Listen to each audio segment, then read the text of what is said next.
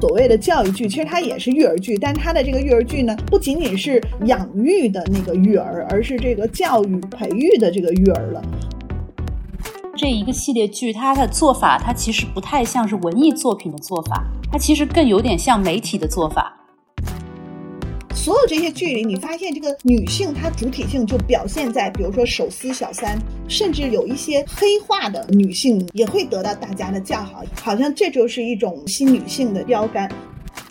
如果说这个电视剧是现实主义的话，那么这个所谓的现实主义也是非常的局限的。它就是中产写的，然后给中产看的。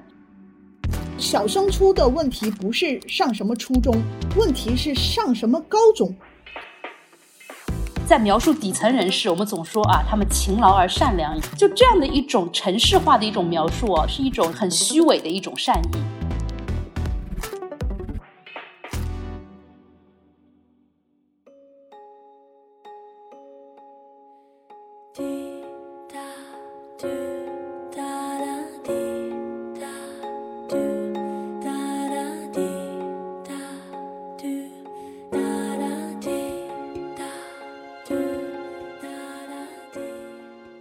之有物，不止硬核。大家好，这里是新周刊硬核读书会 FM，我是好汉，我是于雅琴。呃，我们今天特别开心，请到了呃两位嘉宾做客我们节目，聊一聊最近特别火爆的，已经刚刚完结的一部神剧，叫《小舍得》。那我们今天请到了滕薇老师，还有他的朋友吴海云老师。那请两位老师给大家自我介绍一下。呃，大家好，我是华南师范大学文学院的滕薇。大家好，我是吴海云，我是一位媒体人，现在在澎湃新闻的英文产品 Six Tone 做一位编辑。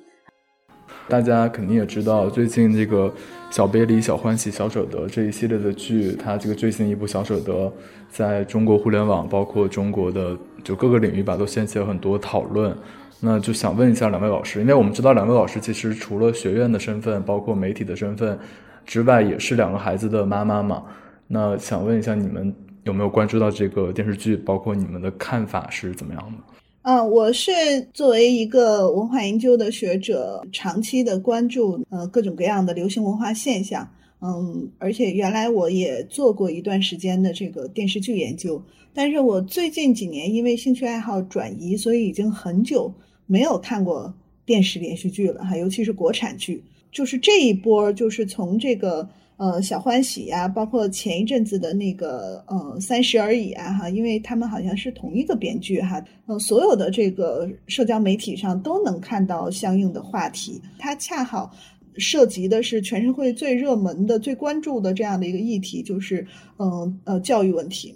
所以我就没有办法，就是那个被迫加入到了这个。观剧的这个追剧的这个队伍当中去，而且就是呃，也确实就是那个补课式的，不光把这个小舍得看了，也把前面的这个小欢喜、小别离也都看了啊。然后他因为是根据这个卢隐公的这个四部曲嘛，他等于是教育四部曲，还有一个叫小痛爱，所以我又把这个小说大致也那个刷了一遍，然后才算就是对这个现象有了一点点了解。那我我其实我的情况就是说，因为我现在真的很少追剧，但是呢，这个剧确实就是虽然我原先我没有追，但是我在朋友圈里就看到大量的刷屏，就这个这个经验的这个感受是有的。因为刚才滕老师不是讲，就是这个教育主题电视剧这个小系列其实有四部嘛。那就是以滕老师就是之前对教育类电视剧的撰写一些评论和研究而言，你觉得这一系列的教育主题的电视剧，它相比之前它有什么样的变化或者说进步吗？就事实上，这个整个的电视剧的这个产业发展、类型发展，它已经有呈现很明显的这样的一个趋势。就是我们当时有当年有一句话叫“从宫斗走向这个宅斗”。对吧？因为原来都是那个什么《甄嬛传》呐，什么包括这个 TVB 的很多这种宫斗剧啊，甚至韩剧当中的很多宫斗剧啊，对吧？哈，然后就是后来就转上这个就所谓的家斗剧或宅斗剧。那其中婆媳剧是这个所谓宅斗剧当中就产量最高的这样的一个一个板块。那么后来又开始有，比如说什么翁婿剧，这个就是老丈人和公公，还有儿子、女婿什么这些，又开始有各种各样的这个宅斗。过去之后，就出现了一个新的东西，叫育儿剧。八零后就中国第一代独生子女，他们成为了这个父母。这个带来的这个育儿大潮，那我觉得就是这个呃，现在看到的三部小系列的这个嗯所谓的教育剧，其实它也是育儿剧，但它的这个育儿剧呢，就不是原来的意义上那个育儿剧，就是说仅仅是就是比如说孩子应不应该母乳啊，然后这个妈妈应不应该上班呐，就小孩长大了，进入到一个所谓的这个教育的层面当中，不仅仅是这个养育的那个育儿，而是这个教育培育的这个育儿了。那这是我觉得就是这几部剧带来的一个新的就是变化，就是它主题上的这种延展。然后另外一个变化就是它从这个所谓的这个嗯家庭伦理剧，嗯，开始融入一些社会问题剧的这样的一些呃元素啊，比如说他对这个小升初，对这个高考，对吧？哈，然后对这个就是呃小留学生。呃，还有比如说那个就是课外辅导班，呃，然后还有这种就是青少年越来越高比例的这种呃抑郁症，他对这些社会问题的这种覆盖，我觉得这些都是就是这三部剧所谓这个小系列的教育剧，它所呈现的一些呃比较新的这种特点。嗯，嗯，就其实我发现，就是这一个系列剧，它的做法，它其实不太像是文艺作品的做法。它其实更有点像媒体的做法，就是说，它有一种一城设置的感觉。就是我觉得，就是说，他在出这个作品的时候，他就知道说，我一定要去融合尽可能多的社会热点。然后，他这个剧成功的标志呢，就是说，它是不是有足够的容呃足够的流量，是不是得到了广泛的讨论？就它其实是一个为了赚取流量，然后是一个议题设置的这样的一个做法。那我觉得就是说，如果是从这个角度来分析的话，我觉得它是成功的嘛。但我是个人是觉得，就是这个系列可能不会成为一个呃多年以后大家还会回去去去看的一个东西，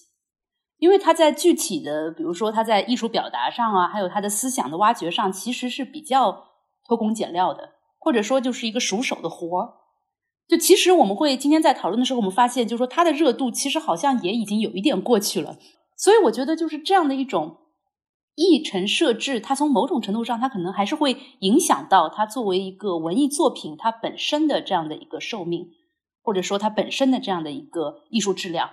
这是我我个人的一种感觉。但是如果我们把它看成是一个媒体作品，我们把它看成是一个新闻的话，我们会发现，OK，它留下了那段时间我们这个社会的一个截面。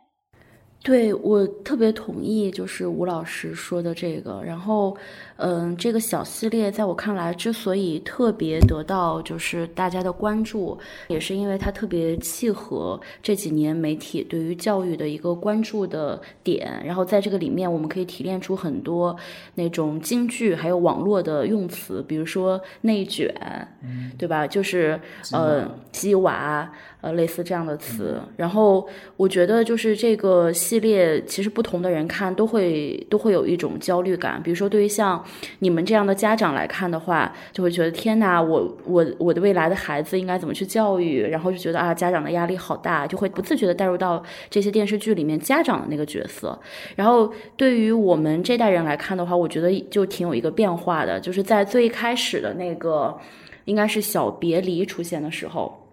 我们还是比较带入到这个孩子的这个视角，因为他讲的是高中嘛，然后出国留学什么的，就挺嗯，对我们这代八零后、九零后来说，其实那是一个刚刚过去的没有多没有几年的一个事儿，然后就会觉得天呐，现在小孩怎么比我们那个时候还惨？但是隔了几年，比如说到我现在三十多岁的时候，再来看这个最新的一部《小舍得》的时候，我觉得呃，因为可能在社会工作了也好几年，虽然自己现在还没有孩子，也能够感受到。就是这个电视剧里面家长的那种焦虑，其实，呃，特别是一个我觉得适合写特稿或者是那种媒体观察的这样的一个视角，就被这个电视剧用一种故事的方式表现出来了。嗯，我记得之前那个毛尖老师说一个说法，就是说，就是他举个例子说，比如二十世纪的历史剧，由于我们的那种特殊的革命史观，它可能是可以在世界范围内文艺作品里面留下一个地位的。就是这个鸡娃和这个教育辅导行业，其实好像也是中国特有的一个东西。但是，就像吴老师讲的，就是小舍得这个系列，好像他没有从文艺作品这个深度去打磨这个作品。而是从就是比较媒体的方法去做这件事情。嗯，其实也之前也看到，就是这个团队在接受那个呃一个媒体专访的时候，他说他很强调这部电视剧的现实主义取向，包括他说他们的团队会进行一些社会学的调研，他就用了这么这么一个词汇。那你你们觉得说这是一个国产电视剧的进步吗？或者说，他这这部剧《小舍得》它究竟在现实主义这个层面上做的如何？就为什么这个剧它会有一个这种？高开低走的现象，就是因为他一开始把这个打着社会问题剧的旗号，他把这些所谓的这个问题全剖开了，但是在整个剧的走向上，他带动每一次高潮的，让观众不断的去这个参与的去讨论的，呃，是这个他很多非常狗血的情节，比如说保姆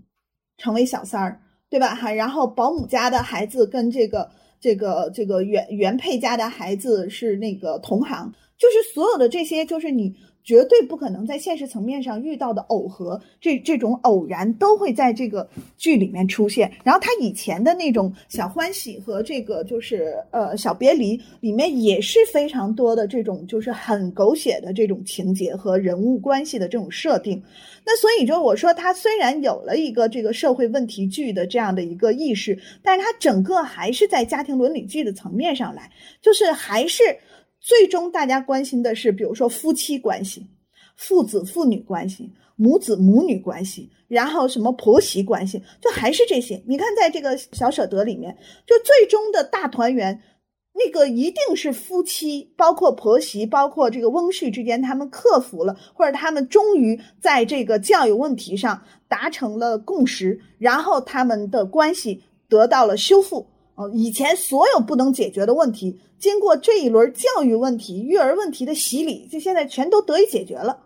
所以，就是从这个角度来讲，就是它是社会问题剧，包括你刚才说的，就是有一些现实主义的面向，或者有一些对社会问题的这种呃呈现。但是这个呈现，我觉得在这里面，就是你与其说它是那个真的是要有这种现实的介入或者批判度，我觉得不如说是一个噱头。但是你作为这样的一部剧，就是它没有流量明星，那它这种剧，它何以在今天的中国的这种电视剧的不正常的这个生态当中，它霸榜这么多期呢？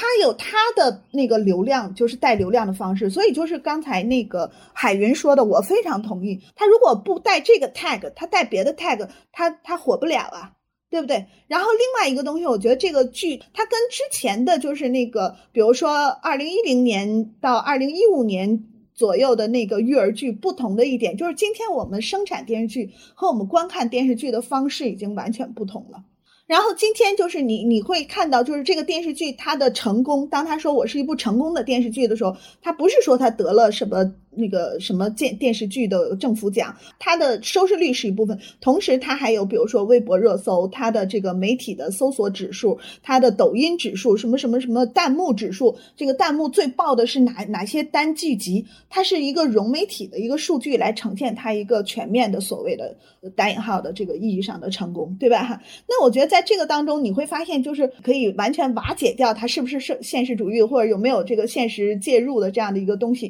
就是特别烦反。讽的就是你看着看着，然后突然就那个被那个广告打断，然后那个广告就是那个各种各样的辅导机构，在线辅导机构，然后还包括各种各样的就是这种教育产品，包从吃喝到穿戴到这个在线辅导，全面的一个商品的这个投放，而且他们会不断的计算，就是说我在一个什么点上插入这个广告。然后你你有很多的这种，就是跟这个剧集的这种互动方式都是这种，比如说你马上可以下单去买同款，就是让我焦虑的不是这个剧情啊。刚才小鱼说这个剧情会让我们焦虑，不，因为这个剧情已经滞后于现实了。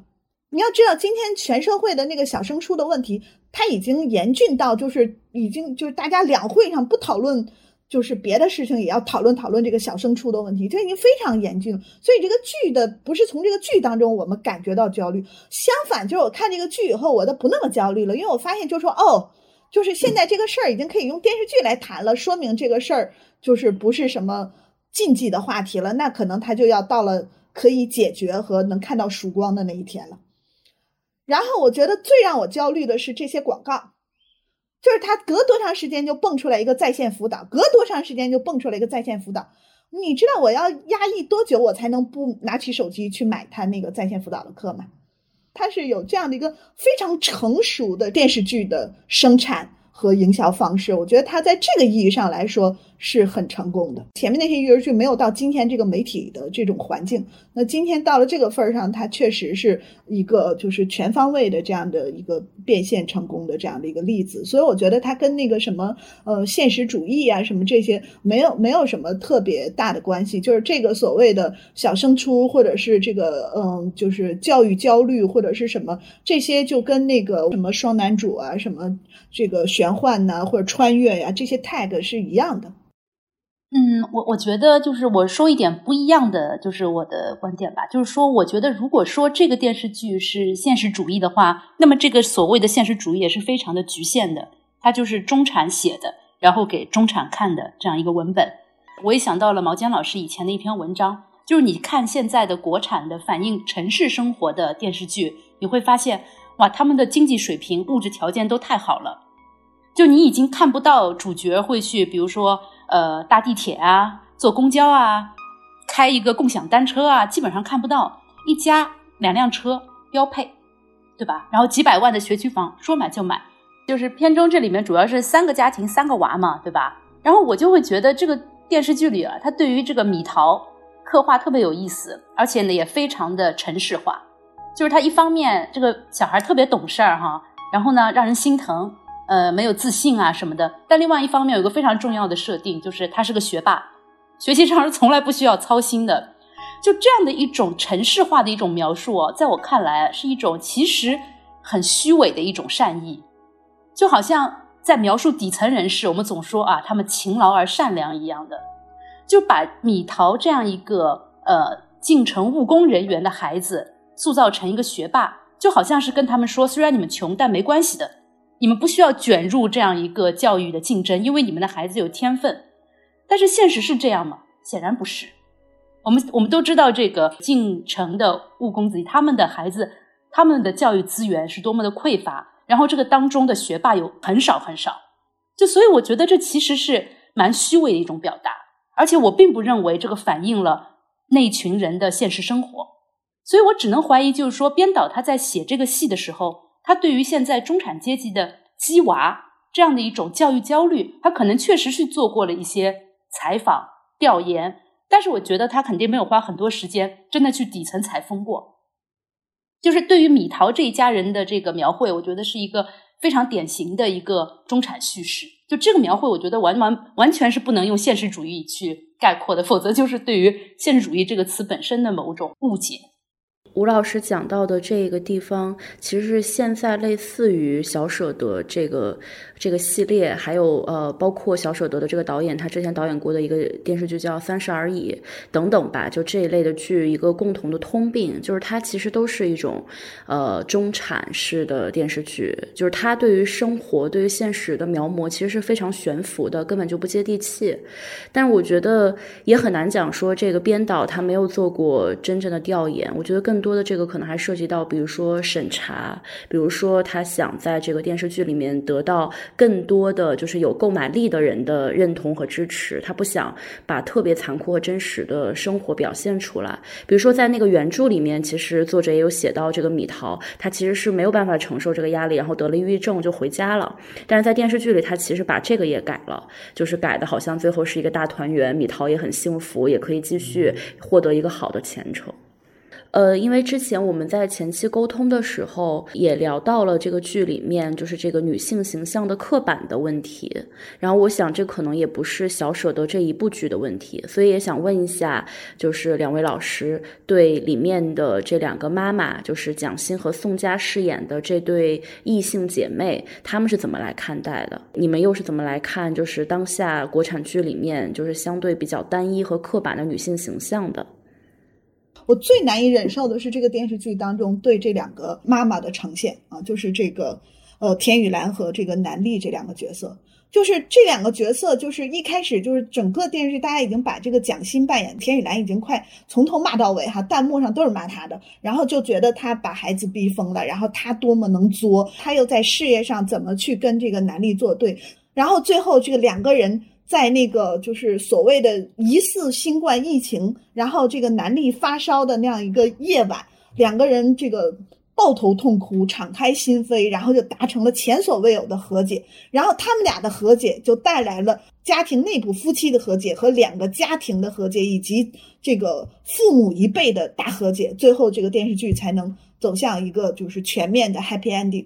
然后这两个人的和解是全剧的一个就是解铃的那个一个时刻。可是这两个人和解是以什么为为这个基础的呢？是以他们俩就是检讨自己。检讨自己什么？检讨自己作为母亲的失败。然后我看到这儿，我真的是非常愤怒了啊！因为我觉得就是说，那个田雨岚的这个就是呃，所有的包括南丽，就是他们到底做错了什么？就主创人员是多么的狠呐！对吧？就是这个剧里面，我觉得就是所有的这个难堪、所有的焦虑、所有的责任都压在妈妈身上了，最后还要拿妈妈开刀，就没有任何一个人出来说理解他们，所有的人都在等他俩认错。我真的是觉得，就是这个让我就是无比悲愤。就是我们今天如果就是做妈妈有门槛，做妈妈有这个资格证的话，就是我们到底需要什么才能够？承担所谓的母职这个角色，就爸爸去哪里了？爷爷奶奶除了给钱，除了嫌弃，他们做什么了？对母亲母职妻职这么苛刻的这样的一个高度的这个要求还不足够，还要再让他们面对镜头去忏悔，我真的觉得是够了啊！这是我就是最不能够容忍的一点。童老师说的这个非常有道理哈。但是，就是从这个文化的作品的角度来说呢，我其实想特别想提出一点，就是说，为什么中国的电视剧现在女性角色是这样的？因为自我就记得是上世纪九十年代吧，就那个时候现和现在相隔二十年，但是在那个时候的很多的电视剧里面的女性角色其实是比较光彩照人的，用今天的话说是大女主，但是我觉得不是现在的那种大女主。就是那个时候的电视剧，比如说像《上海一家人》呐，还有像《武则天》呐，那为什么到了今天，我我几乎是找不到那样的一个形象呢？这当中到底发生了什么？就为什么我们现在对于女性形象的表达还不如我们的二十年前呢？中国的这种就是电视剧里面的女性形象，所有这些剧里，你发现这个女性她最。大的这个最强的这个斗争力，或者是那个就是主体性，就表现在比如说手撕小三，呃，去大战前女友，在这个职场里面跟各种各样的阴险小人去周旋做斗争，甚至这个所谓的有一些黑化的，就是那个女性形象也会得到大家的叫好，好像这就是一种这个新女性的这样的一种标杆。我觉得这都不是新女性，有的她的做法，她已经丧失了人性。就是它更多的呈现了那种职场的狼性，它怎么能是新女性的标签呢？对吧？哈，然后我们一方面在职场把女性塑造的特别狼，然后在家庭当中，她立刻就回复到了前现代的那种母性女这个妻性当中去，所以这多么多么的割裂呀，对吧？哈，你看这个南俪和这个田雨岚不就是我说的吗？然后他俩，我觉得最大的问题就是那个田雨岚是这个把他。孩子的教育也当成他职场的一个这种事业来来做。最近就是这个女性的社会学者们，他们也都在讨论这个母职，所谓这个教育经纪人的这样的一个一个角色的转换问题，对吧？那这教育经纪人他就是一个事业，对不对？我给孩子找什么样的家教，我给孩子这个报什么样的班，这都是那个所谓的一个这个教育经纪人该做的事情。那教育经纪人他已经不是在家育儿这么这么一个家庭的呃作坊式的一个行为，它是一个社会经济的这样的一个行为，它是一个职业啊，它是一份事业。所以那个田雨岚呢，他会用这个东西去跟南丽去做一些利益交换，这都是在在这个田雨岚看来这是很正常的，因为这都是他的事业啊，这都是他要打拼的东西。他在这些地方表现的都非常狼性，他也希望他能激发出小孩的那种物竞天择。对吧？哈，什么叫内卷？不就是丛林法则的升级版吗？以前我们是在进入社会才开始丛林法则，但是现在我们是这娘胎里就开始了，因为不能输在起跑线上。所以，一个就是全方位的、全社会的，就是无以复加的这样的一个丛林法则的这个贯彻实施，才带来了所谓的内卷。所有人从小泯灭自己的人性，然后要不断的发挥或激发出自己的兽性、狼性。那我觉得就是男力，就是这个妈妈，他们在职场上越来越狼性，但是他们回到家里就这个母慈子孝的，这个显然不行啊，这割裂呀。但是你如果要求妈妈作为教育经纪人，她把孩子也都当成小兽、小狼来培养、来激发，然后这时候所有的人就站在人性的角度来指责妈妈，你你不觉得妈妈她也很惨吗？所以我觉得我们今天的这个这个电视剧，我觉得这小舍得他特别具有正侯性哈，就是他把我们今天女性在家里家外所面临的这个所有的这些问题。这个问题是一个历史化发展到今天的一个结果，但是他把这个结果完全的个体化，就变成因为你这个人，你这个性格，你这种家庭出身，都变成这种非常神秘主义的占星学式的这种分析解读，然后变成你的罪，所以最后你要在深夜来忏悔。但其实这个东西它是一个漫长的，它是一个男权和资本的一个全面的结合。所以在这种全面结合当中，那个女性她无论是作为母亲，还是作为这个就职场当中的女性，还是作为别人的女儿、别人的妻子，她都没有办法逃离。所以她只能日益的把所有这些东西加附在自己身上，然后不被所有人理解，还要被所有人指责你为什么处理不好。然后我觉得小舍得他特别有趣哈，就是他明明就是他让我们看到了这样的一些非常有正侯性的东西，但是他大而化之的突然之间就以一个深夜忏悔，就把这一切全就抹平了。然后我觉得这可能也是就我们这个社会对女性的最大的耐心了，就是我们还至少让他们开口忏悔，然后我们还坐在。电视机跟前看，给予他们一个和解式的、谅解式的拥抱，可能这就是今天这个社会对女性的最大善意了吧。嗯，刚才我觉得滕老师提到一个很好的问题，就是说《爸爸去哪儿了》，包括对这种母职经纪人这种女性意识的这种观察。因为这部剧里面也有三个男明星演的这个男性角色嘛，一个是张国立，还有一个是佟大为，还有一个是李佳航。那他们三个位饰演的爸爸们，你们对此有没有什么观察呢？这部剧里有一个男性角色，我要说两句，就是这个钟老师。看到最后，我都不能理解啊，就钟老师他到底做错什么？他所有做错事情，就是因为就是他作为一个公办学校的在校老师，然后他在家里开了班儿。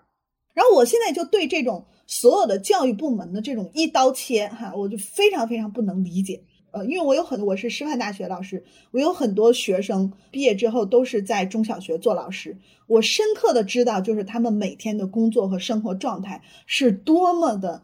难以承受的压力。有一个这个视频，我看到一个这个基础教育的老师，他说不让我们课外兼职，那我想问一下，就是我放学之后去工地搬砖，教育部让不让？对吧？我我我我不能用我所学来改善我的生活，我但是我也上有老下有小，我也要娶妻生子，我也要买房吧？那我怎么办呢？你说钟老师他做错什么？他一开始他完全不是说被金钱蒙蔽了双眼，然后就丧失了教师的这个什么所谓师德，什么败坏了师风。就除了他办班这件事儿，没有任何证据表明钟老师就是故意把。课堂内容不讲，留到课下去讲，没有任何证据表明。然后接下来，钟老师去了辅导机构，就是他被逼的辞去了公职，然后去辅导机构作为一个金牌教师，然后又被家长投诉。那这也是代表了今天所有那些在民办教育机构当中当老师的，就是没有编制的体制外这份打工人的这个心酸。因为你不再是一个教育工作者。你是一个打工者，所以学生也可以指责你、投诉你，家长也可以指责你、投诉你。你不是传道授业解惑，你是提供一份服务，你就跟跟所有提供服务的第三产业的人员没有任何区别。然后在这份这个没有尊严的这样的一个民办的体制外教师的这样的一个高压的工作下，他有那个情绪爆发，他有这个就是对孩子的批评，然后又被投诉又被举报，然后他又失去了这个工作，然后他不断的不断的被挤压他的生存空间，最后他被逼得走投无路，他只能越来越去寻找等而下之的一个生存空间。中国的这个民办教育发展到今天。所有这个教辅机构的那些混乱啊，那些这个各种各样的这个营销手段，各种各样饥饿营销，这个就是焦虑营销、超前这个教育、神秘的这种选拔机制，这些锅都由一个年轻的大学刚毕业的，在大城市没有根的一个外省青年来承担。这个角色的悲剧上面，既包含一种性别的本质化，也包括一个对从。底层打拼的职场新人的一个非常不友好的排斥态度，所以这是我对这个剧里面的男性角色唯一想说的：不能教育产业发展的所有黑锅都让一个年轻的男老师来背负。我觉得确实就是说，在这个电视剧当中，就是说男性角色的存在感就相对来说是比较低，然后几位演员的表演就只能说是中规中矩吧。虽然就是说，呃，张国立也好啊，佟大为也好啊，他们都是相对来说还是比较优秀的演员，但是也没有什么发挥空间，对吧？就是像佟大为和李佳航这两个人，基本上就是在赫西尼，基本上这就是他们的这样的一个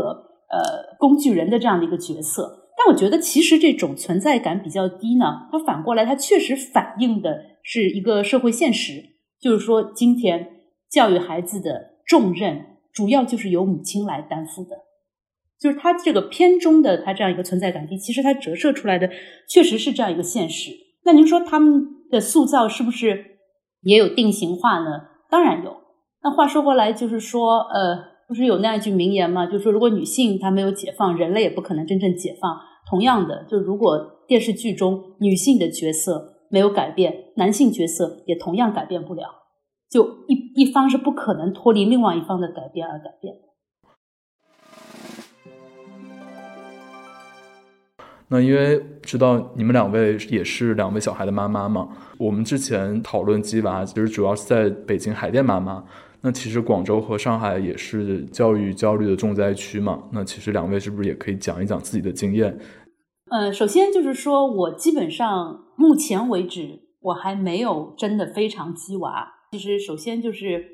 没法鸡，我我不具备这样的一个条件。就第一，我工作比较忙，然后呢，我有两个孩子。那我在工作之余，我觉得能够把他们的衣食起居照顾好，我觉得已经非常非常的劳累了。更何况，就像滕老师刚刚说的，现在的母职标准已经到了一个非常恐怖的程度。我很，我就就是有一种望尘莫及的感觉。就就现在那个滕老师肯定也知道，有一句话叫做“鸡娃不如鸡自己”，对吧？对对，就是现在的这个妈妈们，她对于自己的要求相当之高。我曾经试图了解过，就比如说。夸奖孩子也还有不同的夸法，比如说有发散型的，有引导型的，有感激型的，还有组合型的。哦，看着真的是非常非常的害怕。但是呢，我我确实又觉得呢，可能也是时间还没到的一个原因。我们在某种程度上还是享受到所谓老上海人的某种优势，就是说我孩子所在的那个区，它对口的小学是有一个对口的初中，然后这个初中。还可以，所以这当中当然是存在一些教育资源的不公平。因为比如说上海来说，那么它鸡娃最厉害的是哪两个区呢？闵行和浦东新区，就这两个区可能有点像北京的朝阳和那个海淀一样，就那种感觉。因为这两个区其实汇聚着大量的新上海人，就一方面新上海人他们应该说是享受到教育带来的惊人回报率，他们当中很多人都是因为高考。所以可以从自己的村镇，比如说来到城市，然后又从小城市来到上海这样大城市。很多人呢是因为 TOEFL 啊、GRE 啊、雅思啊完成了海外留学，然后成为某个行业的精英，对吧？所以他们就特别相信教育的力量，比一般的上海土著更相信。与此同时，我觉得他们的焦虑感可能要比上海土著就更强，因为他们就觉得我再往上可能很难，但是。下滑很方便，稍微一松弛，他们的家庭就可能下滑到一个他们不愿意接受的这样的一种程度。我呢，觉得我个人呢，就是在这样我现在的程度上，我可以稍微避免一下他们这样的一个焦虑，但是往后可能也做不到了，因为随着孩子在初中，然后进入高中，我就已经享受不到这种教育资源上面的优势，就可能那个时候我也要开始积了，就。也没有，这是一个很很无奈的一个一个办法吧，可以说是是这样的。那么，但是我还有一个呃困惑，其实我一直是很想说的，就是说我其实对于我的孩子，我的两个孩子，我最大的一个担心是什么呢？就是他们会不会有主观能动性？因为我在观察鸡娃的父母的时候，我有一种感觉，就是说孩子所有的时间都被安排的明明白白，就。就具体到每一个小时该做什么，然后我这个月要达到什么样的目标，全都被安排好。那么在这样的一种情况下，那个孩子还能发展出他自己的兴趣爱好，或者或者说他有这样的一种能动性吗？我的父母从来没有激过我，但是也有可能就是说时代变了，那样的一种放任的这样的一种方式。在今天就是无效的，所以其实我也是在这样的一种矛盾和困惑当中。我不知道这个滕老师有没有类似的困惑？嗯，我是就是现在孩子上初一，就等于是那个刚从小升初这个走过来哈，就是但是我的情况呢跟海云有点相似哈，就是我们这个小升初不是什么大问题，因为我们有一个。嗯，这个政策利好，就是说我自己作为师大的老师，我的小孩就是可以直升这个师大附中的普通班。但是你知道，就是说这个焦虑在哪儿呢？就是普通班，它就是普通班啊。但是那个我们这个师大附中，它有四个就是所谓的奥班，就是奥数班。这个我们呃附小的孩子都面临一个问题，就是。你上普通班还是去拼奥班？你进了奥班，感觉好像你一条腿已经迈进了这个附中的高中，嗯。但是你如果不在奥班呢？你在普通班，可能就是你进这个附中的高中的比例就会比较低。小升初的问题不是上什么初中，小升初的问题是上什么高中。就广州啊，二零二零年它中考的这个录取率就不到百分之六十。就等于是四成的孩子中学、初中毕业是上不了普通高中的，然后这个中考的压力还在于，就是你不是上一个普通高中就行啊，你你大家还是要拼那个所谓重点高中，那么重点高中录取率就更低了，可能就是百分之三十多。嗯，广州有所谓的八大豪门，就是重点高中里的重点，然后八大豪门里面还有就是每一个重点高中它都有这个所谓的尖子班。尖子班好像一脚就迈进了这个九八五啊，所以他整个的这个这个链条是这样上来的。我跟我先生两个人都是这个北大这个从本科到研究生这样读下来的。然后就是每每当他们问我们说你们的孩子是梦想大学是不是北大，我说不，不是他梦不梦想，嗯，是在今天这个层面上就不太可能，只有百分之零点零三的人可能才有机会上清北。百分之零点七九的人才有机会上九八五，你放在广东十几万的考生当中，这是什么概率啊？嗯，不是我们让他上清北，我们才在才激他，而是因为本身上一所，比如说上二幺幺大学才百分之二点四一，嗯，能上一个一本才百分之六点几，不到百分之七。那么你整个的这个，嗯，这个学位资源的这个短缺是这样的一个状况。所以它就变成就是整个的这个中考、高考的选拔就越来越难，然后你的选拔考试那么难，你还现在要附加上什么这个所有的这个体育也要也要附加上，然后所有的这个艺术教育要附加进去，那就变成从原来的比如三加二，现在变成三加 N。你每附加上一个元素、一个考核标准，那就是整个。教育就是家长的一个焦焦虑的翻倍，因为他就要在这里面投入，然后孩子就要投入时间和精力，然后你要求所有的家长不要激自己的孩子，呃，然后还要规定这个就是小孩睡眠时间必须保证几小时到几小时。我知道你说的这些，就教育部门出台的这些政策，都是为了孩子的健康着想。那个出口还是那么窄，你光让这些人挤在一起，然后让他们佛系，你觉得这可能吗？这不可能啊！然后我在那个就是差不多两三年前，密考已经达到了一个我觉得就是就是就是难以想象的一个。我跟你说，我卧底了就十几个这个群，我看不懂群里说什么。比如说某月某日。这个龙哥镖局比武，啊，某天大家注意啊，高架桥下登岛行动，我都我就心想，这不是小升初群吗？为什么大家都在这吃喝玩乐呢？后来人家告诉我说，这都这都是考试，这就是密考，然后不能直说，然后全是密码，每一个小升初家长有一个密码本，全是代码，我们所有家长都熟知这些代码，然后这个代码要不停的这个更换，为什么？因为怕那个。就是教育部门卧底也检查到，所以不停的更换。你几天不进群不去刷消息，你发现你又看不明白了。那你想想，我们就是每个人都有自己的全职工作，但凡我们有一点办法，哪个家长愿意天天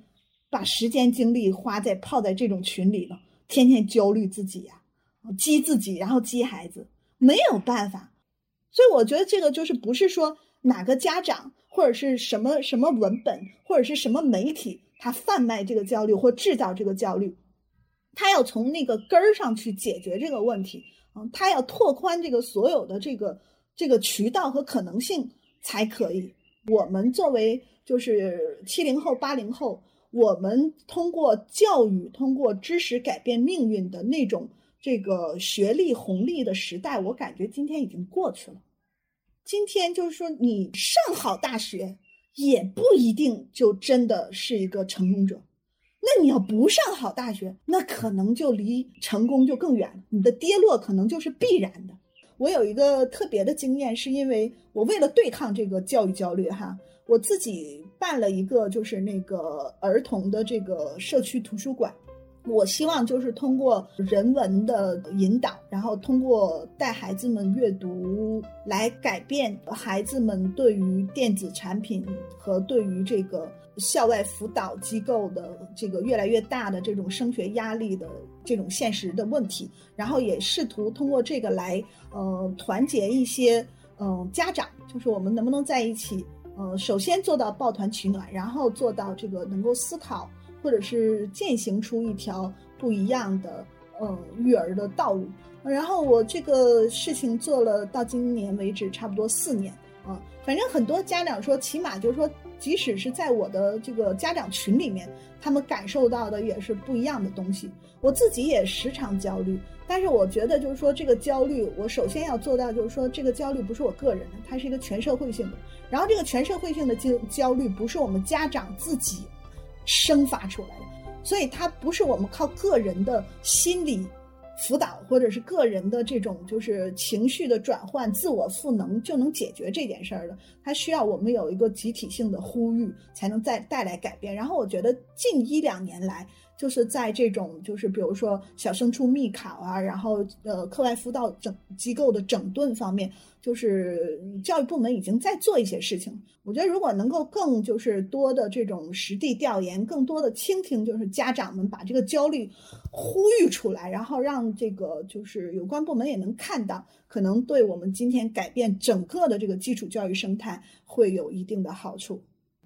我一直对于。滕老师办的这个学堂非常非常感兴趣，可惜的是在广州，就 否则我一定带我的孩子来来参与。就是说，因为呃，我的两个孩子，我觉得尤其是这个大孩子，因为比较大了嘛，他确实面临一个非常严重的问题。我就觉得现在的孩子他的阅读的能力其实很弱，就他不熟悉文本，他更熟悉的或者说他更喜闻乐见的是视频。因为我是一个很爱读书的人，然后我在想，如果我的孩子他就是。不爱读书，那么我就很难想象以后他的一个思维体系是什么样的，就是不是在他脑海里面其实也都是一个一个的图像，而不是文字所形成的那样一种更有逻辑框架的那样的一个东西。那我为什么要说这一点呢？就其实牵涉到我们现在，我觉得一方面就是鸡娃鸡的很厉害哈，对于教育呃非常非常的在乎，但另外一方面就是说，我觉得很多的家长他。所在乎的那些教育培训是非常非常功利的。当然，我知道这个是没办法的，这个是属于是大社会逼出来的。但有的时候，我是很希望，就是说，比如说现在的学生，他不要花那么多的时间在那些，比如说英语啊、奥数啊上面，他能不能，比如说去学一点哲学，学一点逻辑学，学一点经济学。就学一点，就是我觉得对于他进入我们现在这样的一个当代社会，可能更有用、更有意义的那样一些知识上，但是并没有。所以我是觉得，就是说，如果真的还是要激娃的话，能不能激一点别的东西？另外，我其实还想补充一点的是，我觉得中国人或者说是华人对于教育的这样的一种信仰，其实还是有传统的，对吧？就是满朝朱子贵，尽是读书人嘛。这个传统，我觉得是一种千年的传统，所以任何一个外部条件，它的激发什么的，可能就会起到特别强烈的效果。因为你看，在西方，华人家庭也是鸡娃鸡的特别特别厉害的一群人，他都不只是就是说是一个中国的，因为他现实的这样一种社会的一种境状而出现的一种现象，而是这就是我们一个民族的传统，只是在不同的时期，它可能表现的会更为强烈而已。我们就是信仰教育，但是从某种程度上来说，我我也我还是相信教育的一个人。我相信滕老师也是这样，就是说教育本身，我觉得是非常非常值得相信的。只是我们希望把教育可以做得更好，最终还是希望孩子能够成为更好的人嘛，对吧？教育本身应该，嗯，至少我还是信仰的，嗯，就教育的本质，它应该是就是让人成为更好的人。对吧？哈，而且我们对这个好的定义，它应该是一个宽泛的，而且这个成为是一个过程，它不是一个结果，就是它是一个过程。所以就是这个那个，这是我觉得就是说这是教育，而且我觉得另外一点就是说这个成为它是一个主动性的，就是它不是说你使它成为，而是他他心里有一个小火苗，你把它燃亮了，让他自己去成为。更大的火树，然后去感染这个这个其他人，去点亮这个世界。我觉得这是教育最美好的东西。所以我觉得教育者，无论是父母还是教师，他都应该是去发现每一个那个呃孩子心目当中的那个小火苗，然后去点燃它，而不是就是说你这火苗就你现在怎么就就烧呢？还没到时候，先给你摁死。然后等到时候我让你烧，你再烧，或者是你这个火苗你这个就不够大，你得就是现在就旺起来。然后就是我们会有很多外来的附加的，然后非常那个功利性的东西去规定，就是这个教育的每一个阶段应该获得什么结果。就我觉得现在教育当中什么都有，比如说有生意，对吧？有产业，有资本，有消费。有有这个就是管理什么 KPI 考核之类的，唯独就是教育当中没有人。就我们把孩子把他把他们都当成各种各样的产业链也好，消费链也好，这个什么成长链也好，资金链也好，这个就是管理链也好，上面的一个一个环节，但是我们从来没有把他们当成就是他们自己是一个具有主体性的一个个体一个人。我们培养人的过程，教育的一个重要的目的，就是让人们在向死而生的过程当中成为更好的人。就是我们知道结局是死，但是我们仍然会向阳而生，带着光明走向死亡。这是教育应该做的事情。对，今天我们大家都在讨论这个鸡娃，对吧？然后呢，就是说在批评这个鸡娃的父母。其实我想说的是，就是说。为人父母真的是不怕批评，不怕骂，就是 我们其实心中就是可怜天下父母心嘛，不怕这种批评和骂。我觉得作为父母，其实心中最大的担心，至少我心中最大的担心是这样的一种鸡娃教育。说起来是为了让孩子学习好，是不是反过来其实是扼杀了他对于学习的兴趣，甚至于扼杀了他对于人生的兴趣？我觉得这是最可怕的后果。就怎么怎么说，就是说鸡娃的父母怎么偏执啊什么，这都没有关系。但是很怕的是，他最终结出来的是一个，就刚刚滕老师也说的，就那样的一个恶果。我觉得这是所有人都承受不起的。两位刚刚讲的都很好，然后还有一个我觉得想补充一下，就是说其实它涉及到了一个这个今天的这种文凭、学历，包括这种呃升学，它本质上可能和某种人文素养的东西它形成了某种断裂，我觉得可能跟这个问题也有关系。然后其实也联系到之前在那个网络上一个很呃流传很广的一个刘瑜的一个演讲的视频，他的观点叫他接受自己的小孩势不可挡的成为一个普通人。这其实也是一个对于受过比较良好教育的这种精英父母的一个非常灵魂的一个拷问。那我就想问一下两位，你们俩作为受过非常高等教育然后良好教育的母亲，你们能够接受自己的小孩不进入高等教育体系，或者说非常精英的教育体系，然后成为一个普通人，但是呢，他可能受到了嗯人文的比较好的熏陶和教育，这这么一个情况吗？其实我觉得哈，就是说。那个刘瑜那个演讲吧，哈，就如果他不是刘瑜，就换一个人讲，就是可能就不会引起这么大的这个就是争议，因为他披着一个这个清华教授的这样的一个外衣，这就很很让人生气了，对不对？你问我，我能不能接受我的孩子成为一个普通人？就是那你要看你对普通人的定义是什么。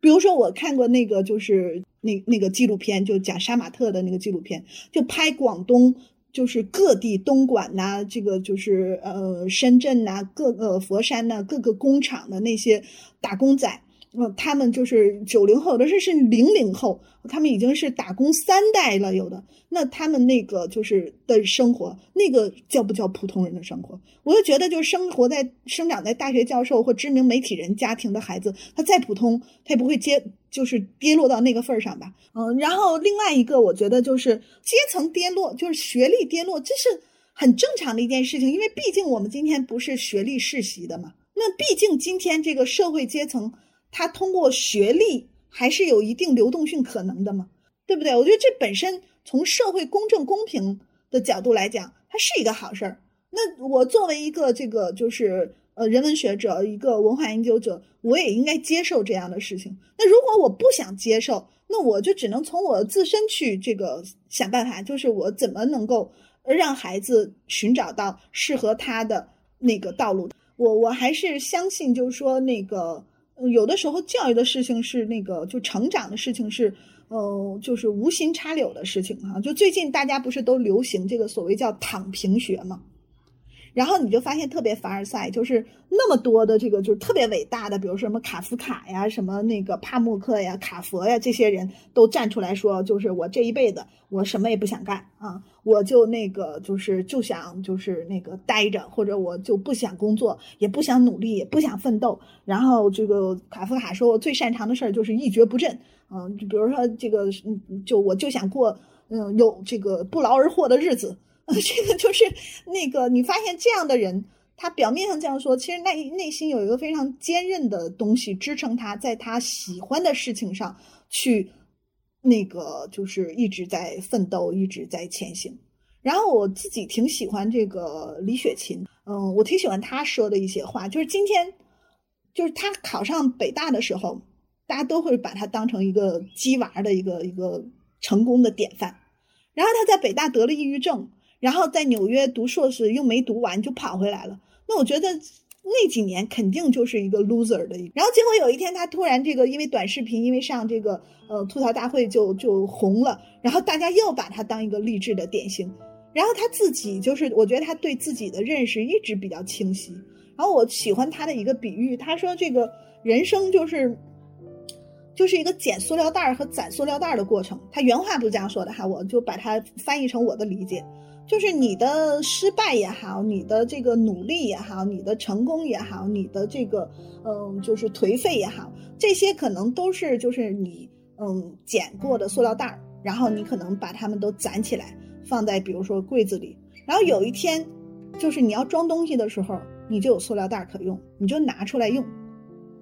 然后我觉得这个比喻就挺好的，就是。我们现在的这个，刚才我说，我们现在的教育就是越来越经济学，越来越这个统计学，然后越来越缺少这个人文性，就它越来越变成一个非人文的和社会性的这样的一个学科，然后就使得就是教育当中的人的因素特别少，然后我们就要用很多很多的指标去衡量这个被教育者或受教育者，他作为一个纯粹的受动对象，他的那个就是成长当中的所有的这些这个指标是不是达标？然后就不允许这个教育当中有，比如说反复，比如说有暂停，比如说有休息，啊，比如说有迷茫，就不允许我们攒那些没有用的塑料袋儿，那些塑料袋儿就会被当成垃圾都扔掉。然后当我们需要装东西的时候，我们就用钱去买漂亮的包装。我觉得这个就是我们今天就是对那个成长，对成人。和对这个教育被教育的一个最大的这个误解，就是我们今天越来越把这个事儿变成一个嗯全面的消费主义的一个事儿。首先，我很同意这个呃滕老师刚刚说的一句话，就是说这个谁来说这个普通人很重要。所以，究竟什么是普通人？我觉得这个这个还是跟他自己的一个视角有关系。那如果说普通人意味着就是不接受高等教育的话，那我我觉得我可以很坦坦率的说，我就算能接纳，也不会很开心，因为我觉得为人父母，你肯定有一个很基本的心愿，就是你希望你自己的孩子能幸福，对吧？那么根据我个人的经验，或者说根据我的观察，接受一个很优质的高等教育。回头呢，找到一个自己感兴趣并且擅长的专业，之后呢，又能取得相对来说比较过得去的收入和物质条件。然后，因为在这样的一个社会圈层，你也会身边会有一群比较优秀的朋友。那这样的一些东西会让你离幸福近一点。我觉得这是一个呃，一个相对来说我我比较相信的事情。所以我可能是不太愿意我的孩子就是连高等教育都不能受，这就是我刚才说为什么，就是说我虽然一直没有鸡娃，但是可能到了一定时候我就会鸡，而且我觉得我可能会很坦率的说，我很难去接纳一个我的孩子连高等教育都不能接受这样的一个一个一个事实，就是别人可能会说，哎，那你之前说的可能都是都是假的，但是那也没有办法。但是话说回来，我确实也能够理解，就是刘玉的那样一层意思。我觉得他的意思其实就是不要指望自己的孩子能够成为成龙成凤。我觉得他其实是这个意思，他并没有可以接纳他的孩子真的沦为一个民工啊什么的。我觉得他 这点他也做不到，就是说。